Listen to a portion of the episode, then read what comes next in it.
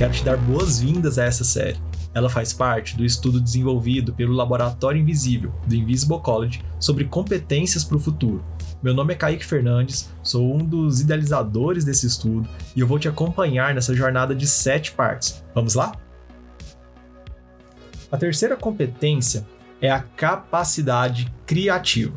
E essa competência ela é motivada por duas tendências principais, embora não sejam as únicas, que é sustentabilidade e inteligência artificial.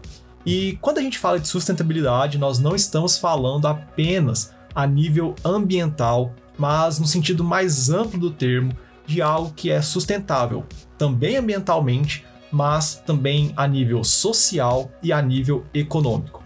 E quando falamos de inteligência artificial, que inclusive foi pontuado no áudio anterior, no último episódio, na segunda competência, inteligência artificial é algo que, pelo menos os futuristas ou as pessoas que estudam esse assunto, ela irá substituir habilidades mentais repetitivas. Então perceba que a inteligência artificial ela não vai suprir todo o trabalho humano, existem determinadas atribuições, determinadas funções ou determinadas atividades que a inteligência artificial não é capaz de superar ou não é capaz de substituir.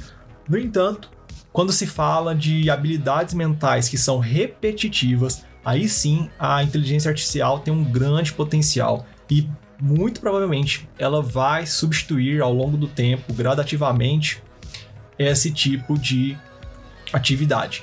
Então, nós temos que entender que a criatividade, de um modo geral, que é a capacidade criativa, que normalmente nós associamos a pessoas que são da área artística, como músicos, pintores, escultores, até mesmo designers e publicitários, se a gente quiser entender de uma forma mais contemporânea, nós realmente, ou geralmente, associamos essa capacidade, nós associamos a criatividade a essas pessoas que atuam especificamente nessas áreas que têm um cunho, um caráter mais artístico. No entanto, a criatividade ela está relacionada à resolução de problemas através de uma execução inovadora. Então nós precisamos entender a criatividade nesse sentido mais amplo, não apenas de produção artística, mas como uma capacidade que está relacionada à resolução de problemas.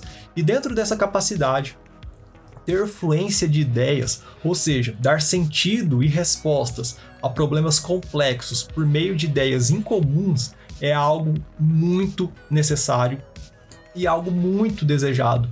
Se você pega os RHs das empresas mais inovadoras ou das principais corporações, isso sempre vai ser algo que estará como um dos requisitos para qualquer gestor, para qualquer pessoa que ocupe um cargo com um pouco mais de responsabilidade ter fluência de ideias, saber resolver problemas complexos através de ideias que normalmente são incomuns.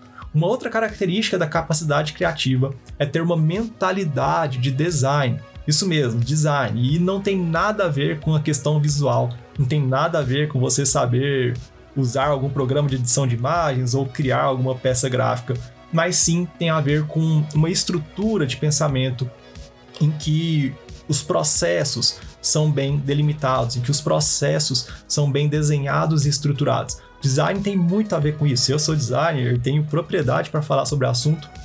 Design não significa simplesmente uma concepção visual, mas o design está muito relacionado à resolução e à solução de problemas, a dar respostas a determinados problemas através de uma abordagem metodológica e estruturando um processo que seja coeso, que seja coerente e que seja aplicável àquela realidade.